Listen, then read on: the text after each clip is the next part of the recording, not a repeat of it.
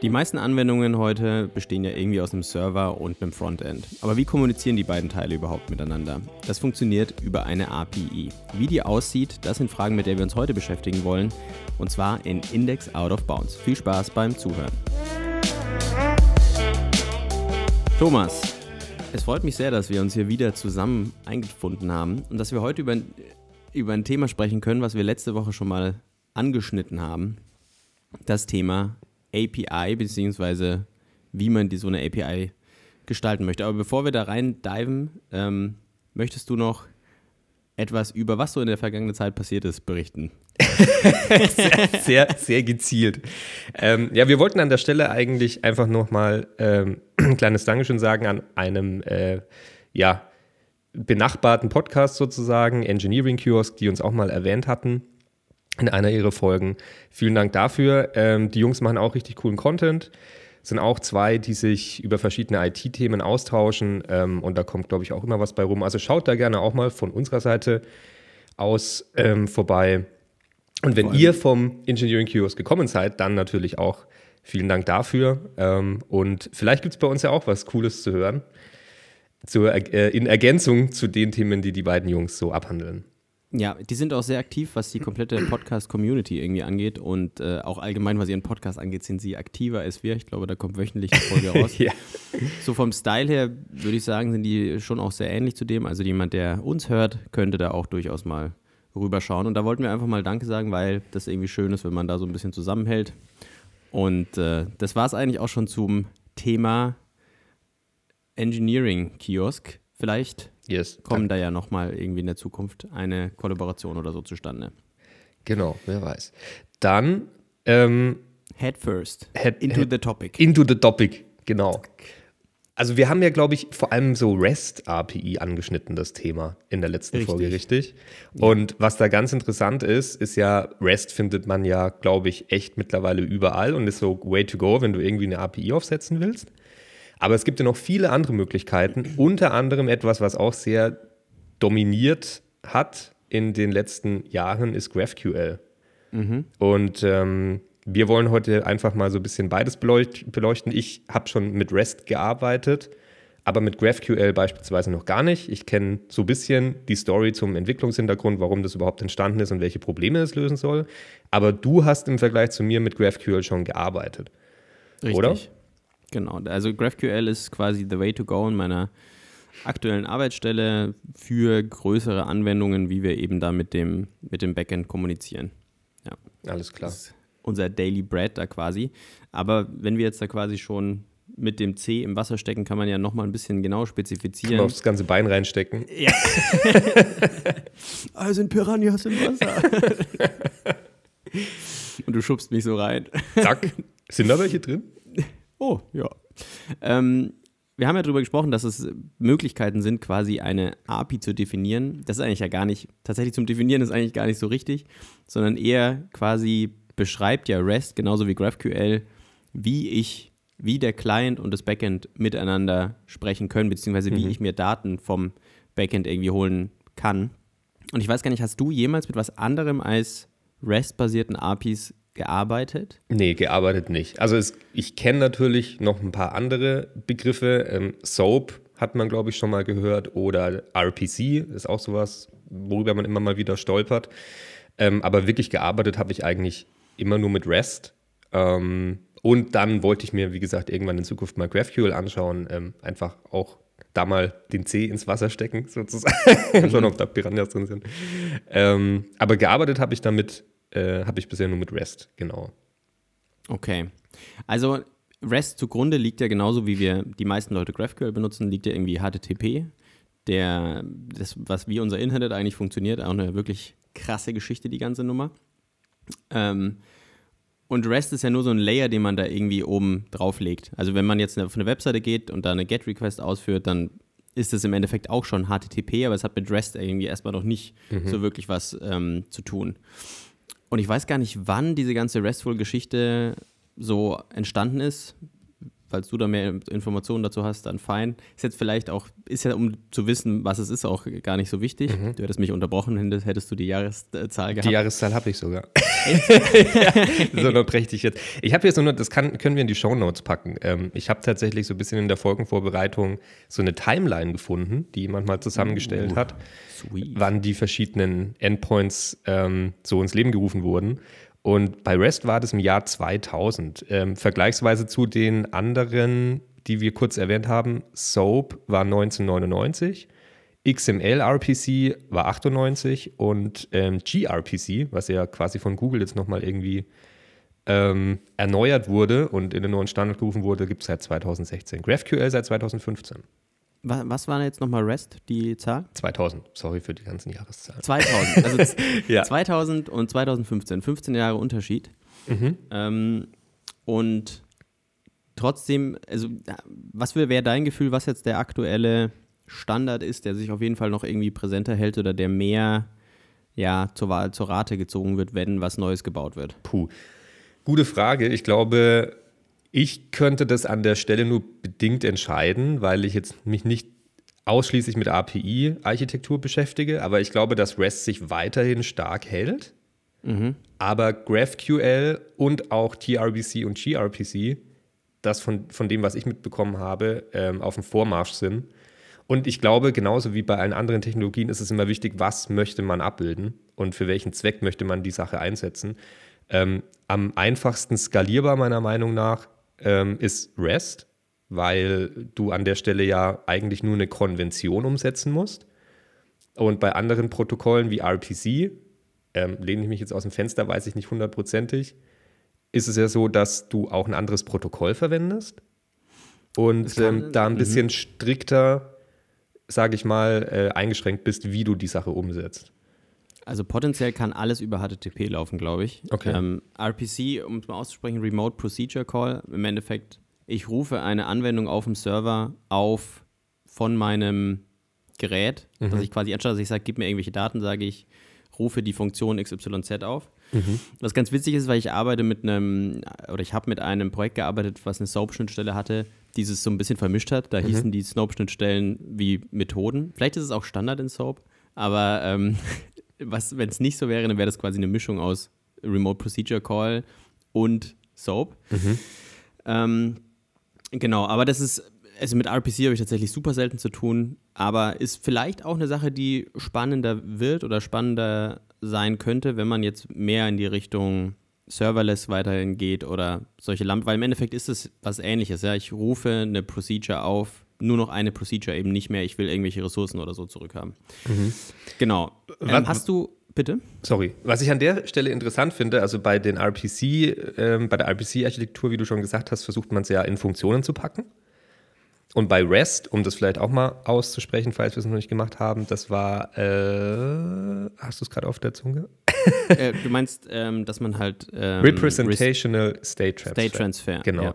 Und da geht es ja darum, wie wir es in der letzten Folge auch schon angeschnitten hatten, dass du in Entities bzw. Collections denkst.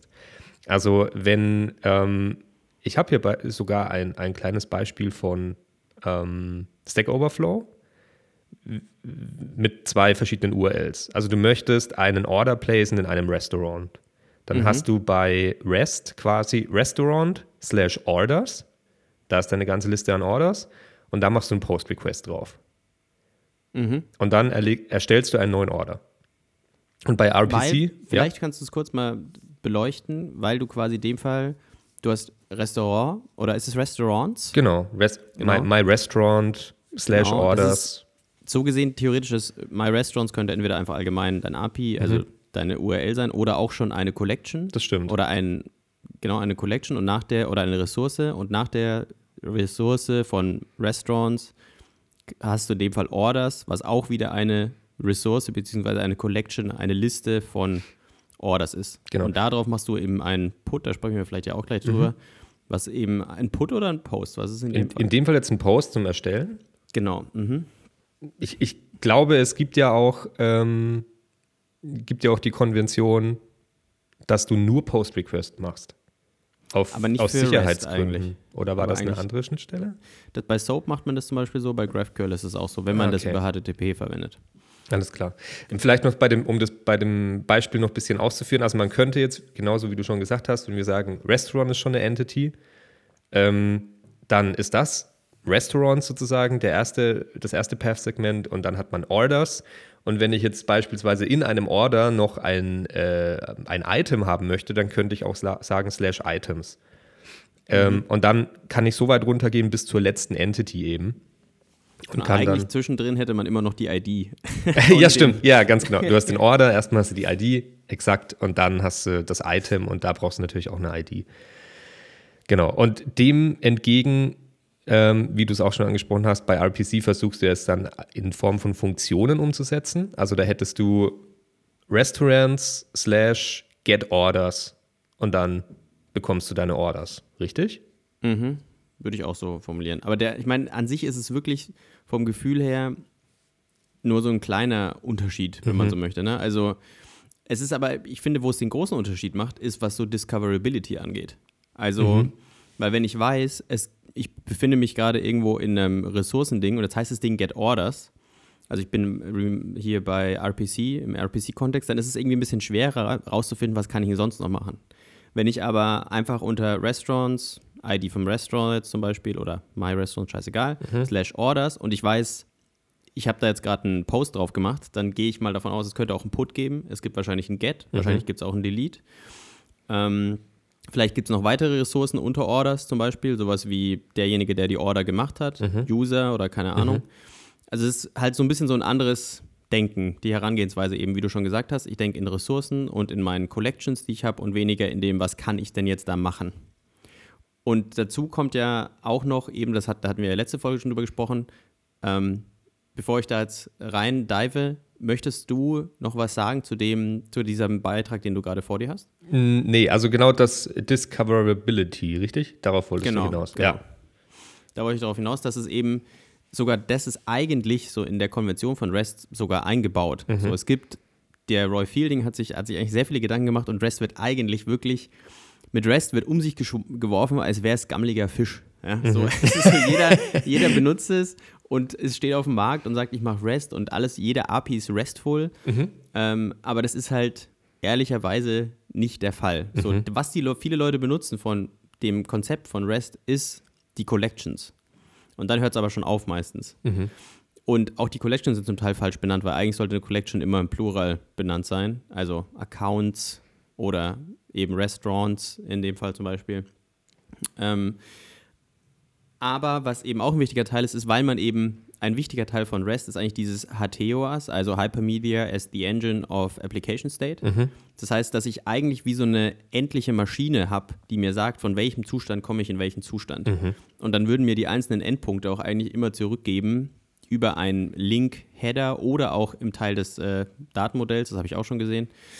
Ähm, die würden mir eigentlich zurückgeben, wo, von wo kann ich denn jetzt von da, wo ich gerade bin, weiterspringen. Also wenn ich mhm. ein Get mache zu meinem zu einer Order, dann würde der mir sagen, ich kann die jetzt löschen, ich kann zurück auf alle Orders gehen, ich kann mir den Nutzer holen zum Beispiel, das wäre dann da alles irgendwie drin. Mhm. Wenn man sich das vorstellt, ich modelliere meine Schnittstelle wie so ein, eine Maschine, dann macht das irgendwie Sinn, du hast deine Bollern und da halt einfach die Pfeile, die dir sagen, von wo du wohin kannst mhm. in irgendeiner Form.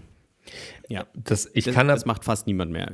Ja, ja das stimmt. Das habe ich auch noch nie gemacht. Ja.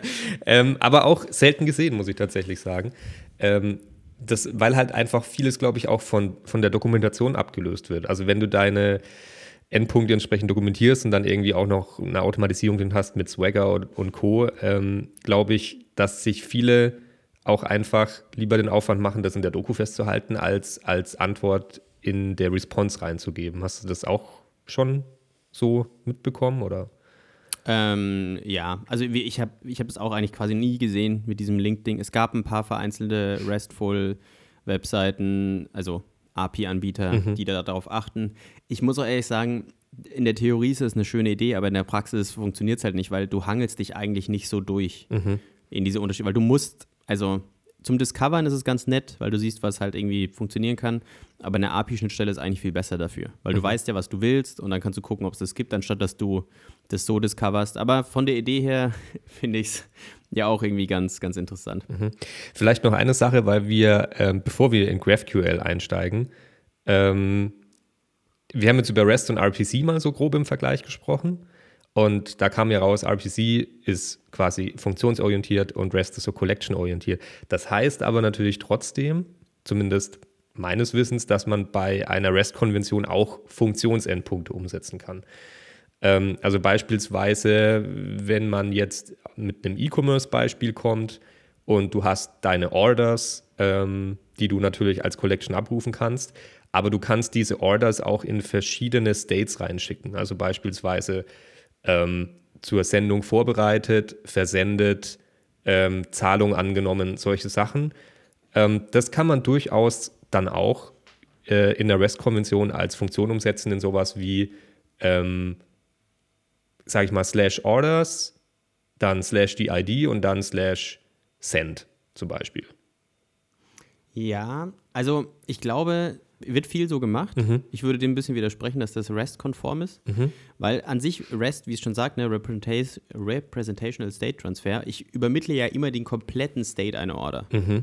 Also das ist auch nicht so, dass ich eben auch noch einen Vorteil bei RPC theoretisch, dass ich eben nur das übermittle, was ich auch für die Funktion brauche, zum Beispiel nur die ID oder so. Mhm. Aber bei REST ist eigentlich die Idee, ich übermittle immer alles, meinen kompletten Application State. Mhm hat den Vorteil, dass ich theoretisch Inkonsistenzen vor, vor, ähm, vorbeugen kann, aber ich habe halt den Nachteil auch, dass ich sehr viele Daten hin und her übertrage. Ja, das ist bei REST. Sache, genau. Und ich würde wahrscheinlich in REST es eher so lösen, dass das halt einfach ein Put wäre und ich übertrage das ganze Objekt, aber setze diesen Wert anders. Also mhm. ich sage halt Status Send und das Backend muss dann prüfen, ob das gerade valide ist, dass er das senden darf. Mhm. Also ich meine, an sich kann man das schon so machen, weil, wie gesagt, es macht ja keinen Sinn, sich an einen Standard zu halten, wenn der sich dem im Weg stellt, was man bauen will. Aber ich glaube, an sich würde man einfach einen Put unter Orders machen, vielleicht noch irgendwie unter Orders Shipment State oder sowas. Ja, das stimmt. Die Sache ist halt, äh, was passiert, wenn du in so einer Situation nicht einfach nur ein, einen Wert in, deinem, in deiner Entity und in deiner Datenbank verändern möchtest,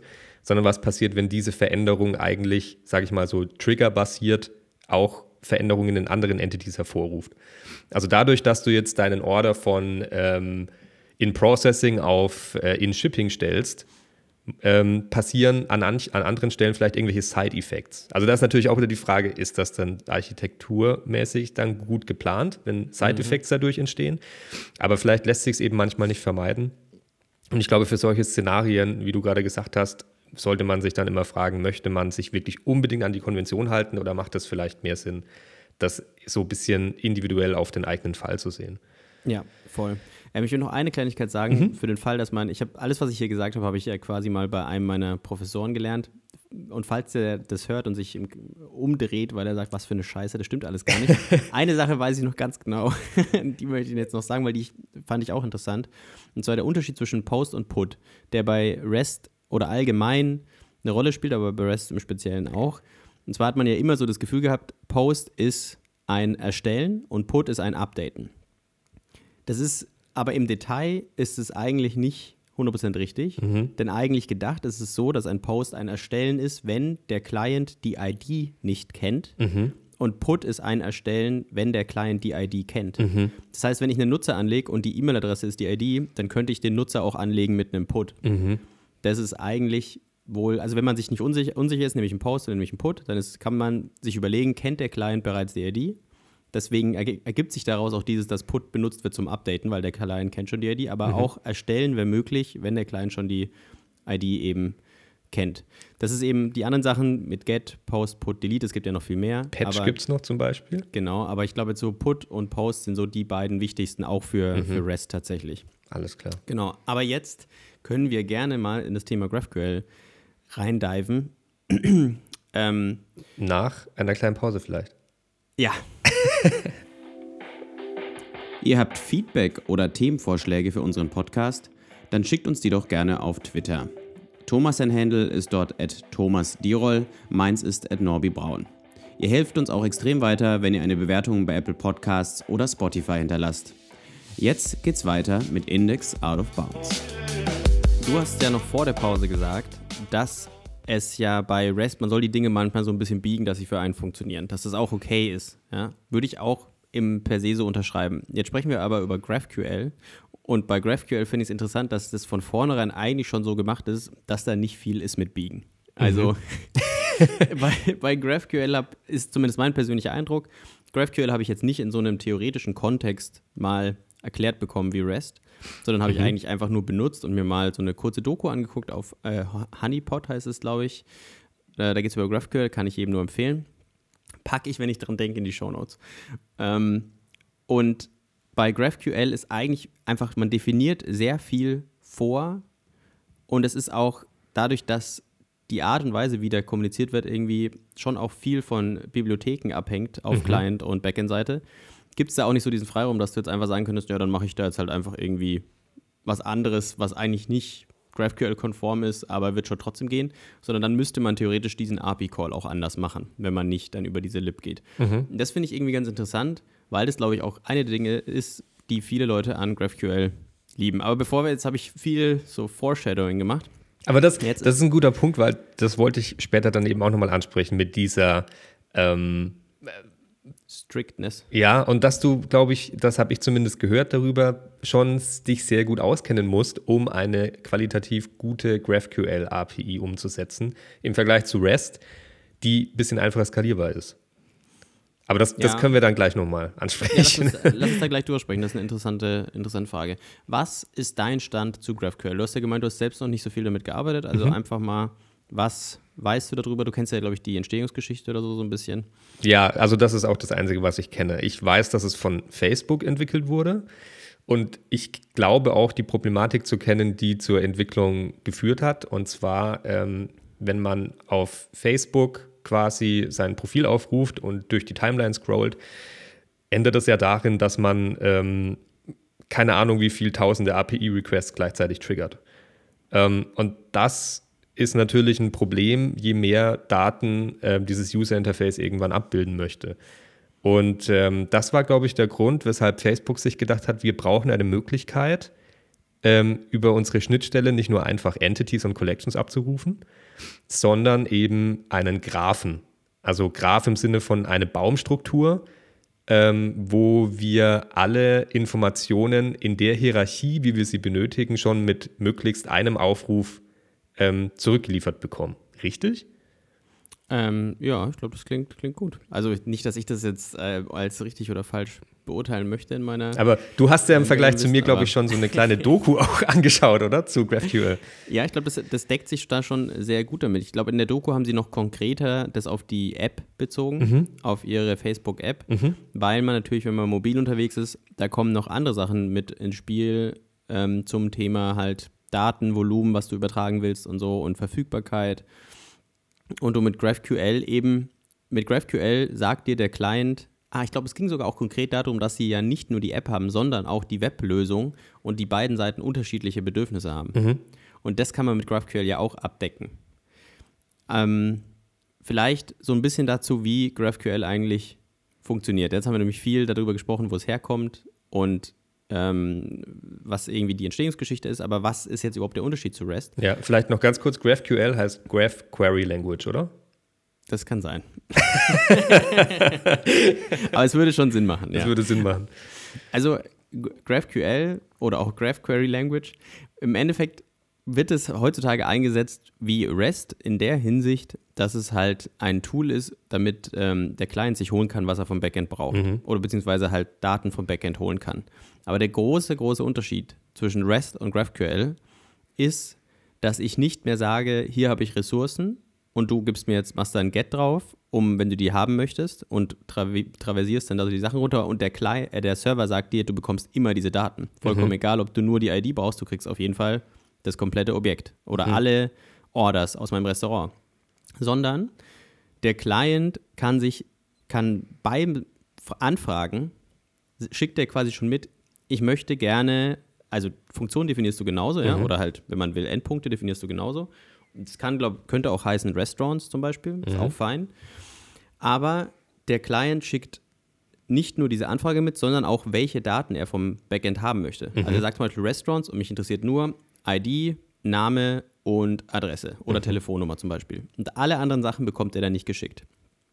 Vorteil davon ist eben, die Sachen, die ihn nicht interessieren, bekommt er nicht und auch eine andere Webseite, die die Sachen detaillierter anzeigt, kann die gleiche Schnittstelle nutzen. Und mhm. die holt sich dann halt einfach alles zum Beispiel.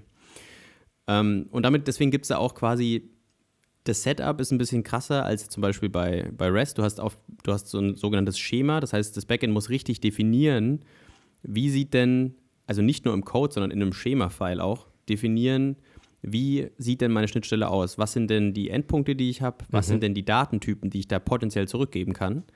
Und der Client, sofern der eine Bibliothek benutzt, zum, um diese Request zu machen, was ich sehr empfehlen würde, ich habe mal versucht, das selber zu implementieren, aber es ist sehr aufwendig, der, ähm, der muss quasi auch nochmal in Files definieren, die nicht Code sind, was will ich überhaupt vom Backend haben. Und daraus mhm. wird dann auch diese komplette Schnittstelle eigentlich generiert. Das heißt, ich habe eigentlich in dem Moment, wo ich GraphQL verwende und das so verwende, wie das am angenehmsten ist, das heißt, ich verwende Bibliotheken, gar nichts mehr mit Schnittstellen zu tun.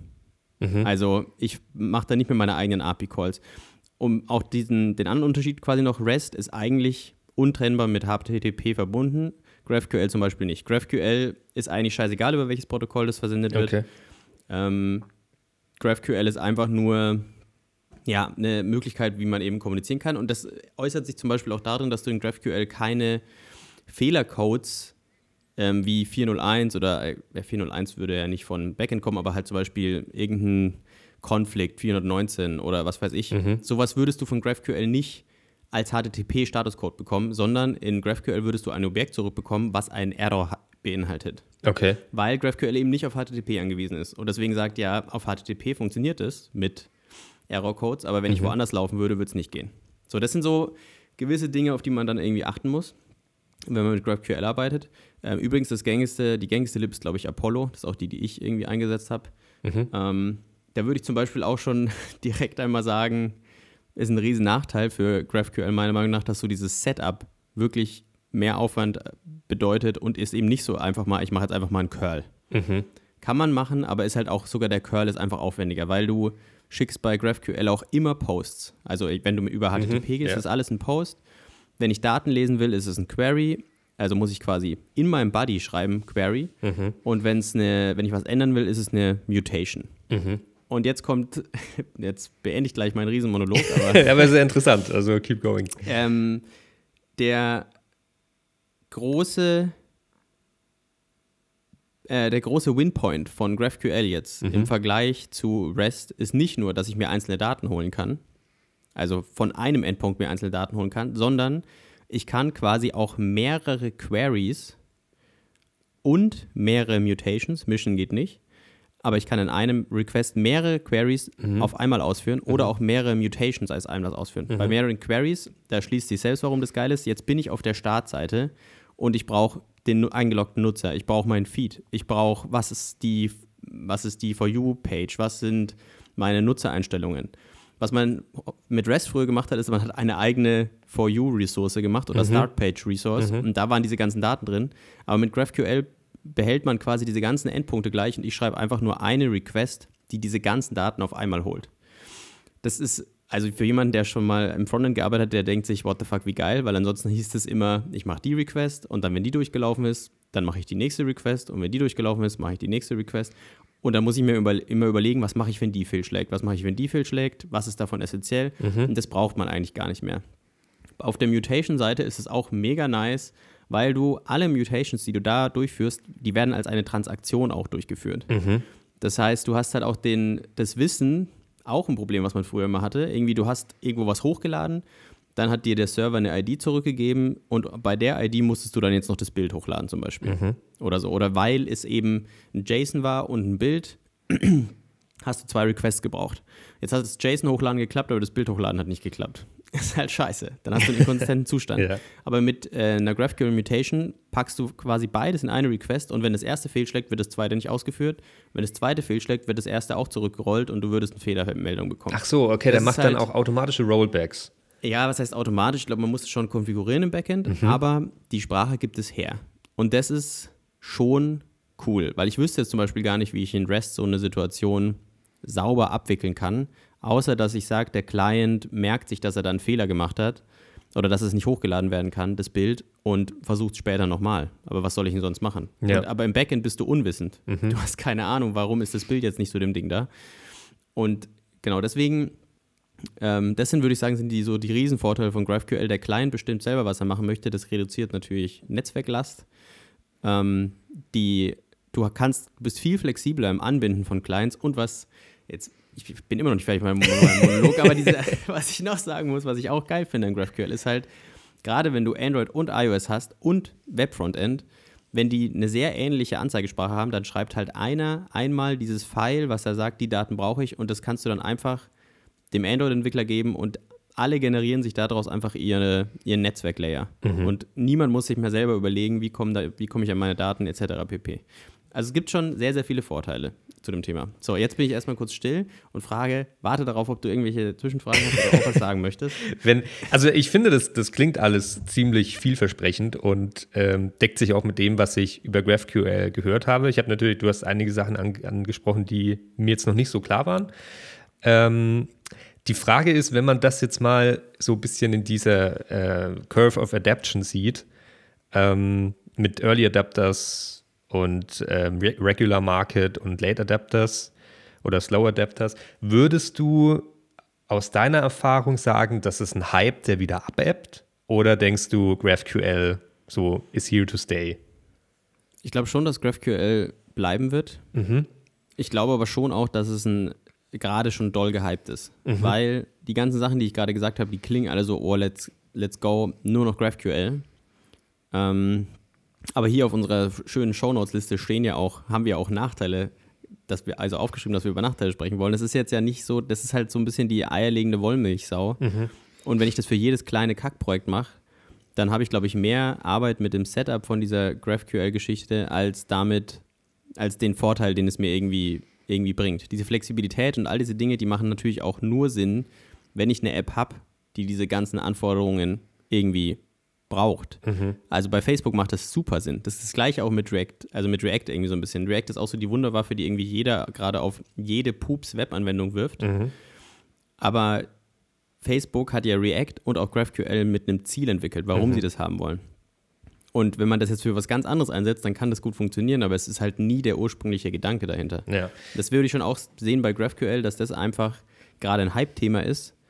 Oder ich glaube, es ebbt tatsächlich schon wieder so ein bisschen ab. Es war mhm. letztes Jahr irgendwann mal oder sogar vorletztes Jahr, ist ja schon ein bisschen länger mhm. als am Markt. Irgendwann mal war es ein Hype-Thema, weil es einfach für alles eingebaut, was jeder ausprobieren wollte. Aber man merkt schon auch, dass dieser Overhead von Konfiguration und so, das zum Teil einfach nicht wert ist für irgendwelche simplen Anwendungen, die nur eine Request machen. Ja, ja ich glaube, so ein Beispiel, was mir gerade in den Sinn kommt, du hast halt irgendwie REST ist so das Familienauto, wo du ähm, einfach viele Sachen mitmachen kannst. Du kannst da irgendwie die Sitze umklappen, kannst da dein Zeug reinwerfen und auch mal irgendwas transportieren.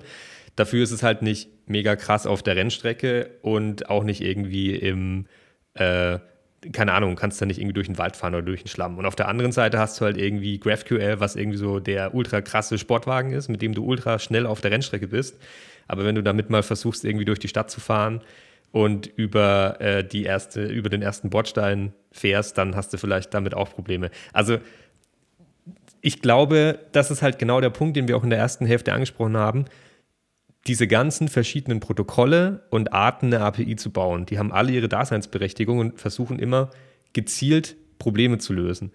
Und ähm, wie du schon gemeint hast, ich glaube, es ist einfach keine gute Lösung, GraphQL auf alles zu werfen, genauso wie es wahrscheinlich auch keine gute Lösung ist, REST auf alles zu werfen oder RPC oder SOAP oder sonst was, sondern man sollte sich davor halt einfach wirklich Gedanken machen, was ist mir wichtig bei meiner Schnittstelle, möchte ich klein anfangen und dann skalieren und notfalls das Ding halt vielleicht nochmal neu schreiben, wenn ich merke, dass ich einen Bottleneck renne. Ähm, oder möchte ich von vornherein einen Konfigurations-Overhead haben, mit dem ich auch rechne und äh, mit dem ich auch klarkomme, aber dafür äh, weiß ich, dass mir das den Arsch retten wird, wenn ich später dann versuche zu skalieren. Also mhm.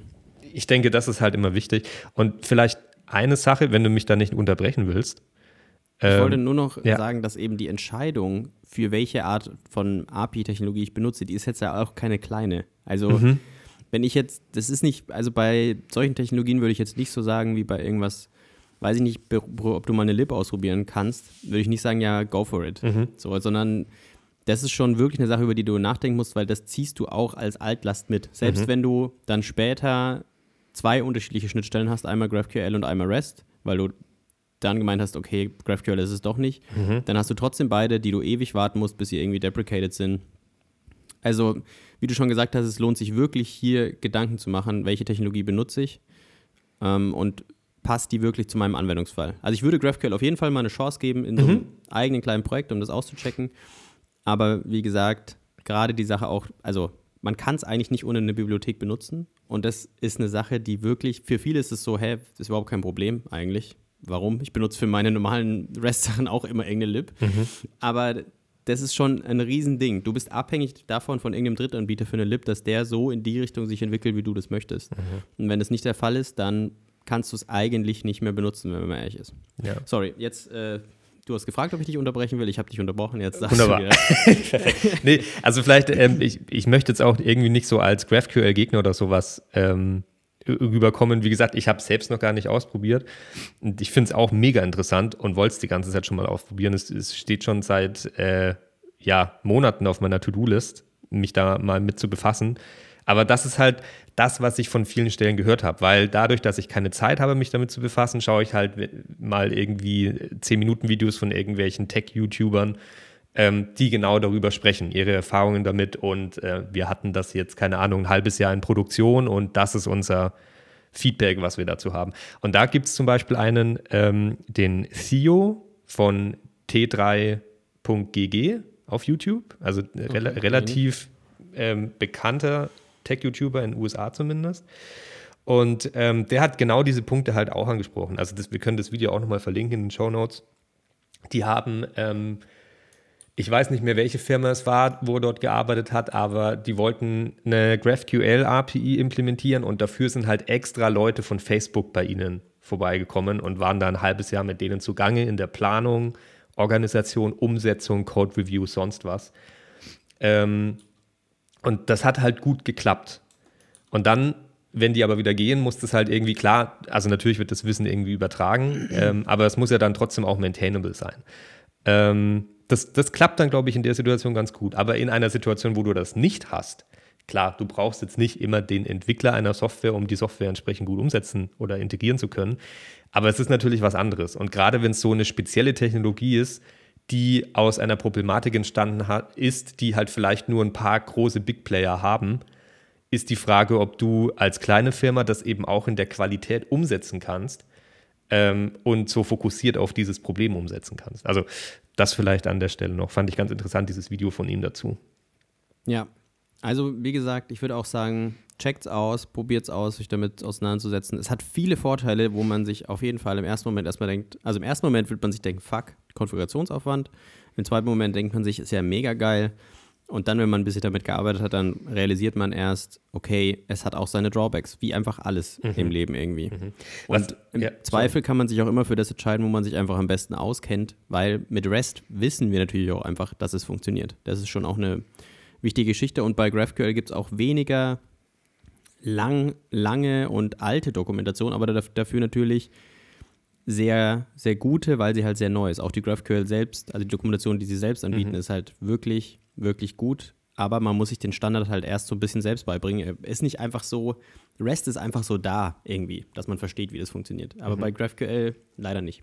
Bitte, Thomas. Ich fand äh, einen Punkt noch ganz interessant, von dem ich noch nicht wusste. Also das bedeutet, bei GraphQL, wenn ich jetzt in der REST-API bin, ähm, dann muss ich meine ganzen Endpoints ja selbst definieren und selbst schreiben. Und so wie sich das vorhin angehört hat, bei GraphQL muss ich meine Schemas definieren und die irgendwie mit meinem Backend verbinden. Und auf der Basis erstellen sich die Endpoints dann von alleine? Ja, also ich habe jetzt in meiner, konkret in den iOS-Apps, an denen ich mittlerweile gearbeitet habe, da verwenden wir eben Apollo. Und was du schreibst, ist, du schreibst .graphql-Files. Mhm. Und da schreibe ich eigentlich nur rein, ich möchte eine Query haben, die heißt get me, also hol mir meine Informationen. Mhm. Und da ähm, schreibe ich dann, was ich vom Backend irgendwie haben möchte. Und der generiert mir dann aus diesem Punkt GraphQL-File, was sieht sehr ähnlich zu einem, zu einem normalen GraphQL-Request aus, die ganze Geschichte. Der generiert mir dann daraus die Request selbst. Das heißt, ich kann dann in meinem Code einfach sagen, ich möchte mir eine Query, also ich möchte die GetMe-Query und dann sage ich Apollo, dem Apollo-Client.fetch die Query und dann ist gut. Also ich schreibe nicht ich definiere sonst nirgends mehr, wie das alles irgendwie funktioniert. Aber dafür muss ich eben ähm, das entsprechend konfiguriert haben, diese Apollo-Schnittstelle beziehungsweise die Apollo-Lib, damit sie mir das auch generieren kann. Mhm. Aber das, also insgesamt klingt das schon brutal nice, weil du halt wirklich für all deine Queries, die du benötigst, eine Datei anlegst und wenn du irgendwie mal in den Edge-Case reinkommst, wo du sagst, jetzt brauche ich fast genau die gleiche Datenmenge, nur noch irgendwie zwei, drei Punkte dazu oder vielleicht weniger, dann machst du wahrscheinlich, kopierst du die Datei, passt die an und dann hast du deine nächste Query ready, oder?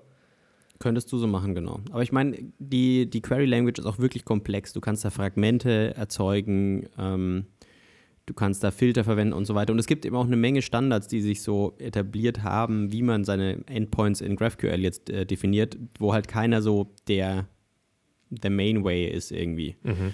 Also GraphQL ist halt wirklich auch ein riesen Rattenloch, sagt man nicht. es ist, ist, Kaninchenbau, ist auch ein riesen Kaninchenbau. Rattenloch. Ja, oder hat einen genau. Rattenschwanz, ja. Ja, das so, genau. GraphQL ja. hat einfach einen Rattenschwanz. Wenn man Simple benutzt, ist easy. Aber spätestens dann, wenn du zwei Requests hast und in beiden Requests fragst du, wie du jetzt gerade gesagt hast, eigentlich die gleichen Daten an, wird dir auffallen, wenn es generiert wird, das sind trotzdem zwei unterschiedliche Typen, weil es unter zwei unterschiedlichen Queries hängt. Und dann musst du mit Fragmenten arbeiten und dann bla bla bla. Also es wird dann halt schnell ein bisschen komplizierter. Mhm. Krass. Und was nicht geht, letzte, letzte Frage an der Stelle mit Hinsicht auf die Zeit. Ähm, ich, ich kann jetzt nicht einfach quasi, keine Ahnung, über einen ganz normalen HTTP-Request, ähm, wenn ich GraphQL über HTTP eingebaut habe, mir irgendwelche Daten holen. Ne? Das, das Doch, das geht schon. Du musst halt dann genau diese Query-Language verwenden, weil was natürlich über die Leitung geht, ist nichts anderes als ein JSON, mhm. wo du halt deine, deine Query drin stehen hast und dann deine Variablen, die du in der Query benutzen willst. Aber es ist halt relativ komplex, das zu bauen. Okay, und, und das ist das, was du mal ausprobiert hattest und dann gesagt hast. Genau, ich habe das selber implementiert, mhm. ich bin auch schon relativ weit gekommen. Aber es fängt dann halt an, dass du, wenn du dann neue Felder hinzufügst, dass du dann eben alles dreimal schreibst. Weil einmal in der Query als Text, dann einmal ähm, in deinem Datenmodell, was irgendwie, wo du es empfängst und bla bla bla. Ich kann es dir gar, gar nicht mehr zusammenfassen, aber mhm. ich weiß, dass ich mich dazu entschieden habe, davon wegzugehen und den schmerzhaften Weg zu gehen, ähm, diese Lib zu benutzen, weil es einfach zu viel Arbeit war, das irgendwie noch weiter selber zu maintainen. Und ich bin ein großer Fan davon, die Netzwerk-Calls irgendwie selber zu machen, weil es einfach nicht mehr so viel Arbeit ist heutzutage. Aber in GraphQL würde ich davon massiv abraten.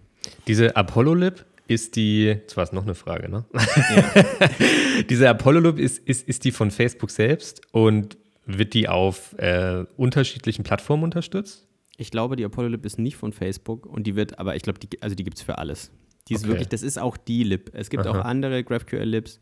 Aber eigentlich ist Apollo das the way to go. Das ist so die größte Bibliothek in dem, in dem Bereich irgendwie. Und jetzt noch so eine Frage. was, was, was machst du heute so? genau, nee, ich, ich glaube, ich bin durch mit meinen Fragen. Ähm, ich fand es mega interessant, da deine Insights zuzuhören, weil, wie gesagt, ich kannte jetzt noch nicht so viel zu GraphQL. Und ähm, ich glaube, ja, wir konnten auch so zumindest aus unseren Erfahrungen die wichtigsten Unterschiede zu REST mal rausarbeiten. Ähm, wenn du nicht noch etwas zu ergänzen hast, dann glaube ich, wären wir mit der Folge soweit durch für heute. Ja, ich würde dann unsere ZuhörerInnen einfach hier freundlich verabschieden und bis zum nächsten Mal bei Index Out of Bounds.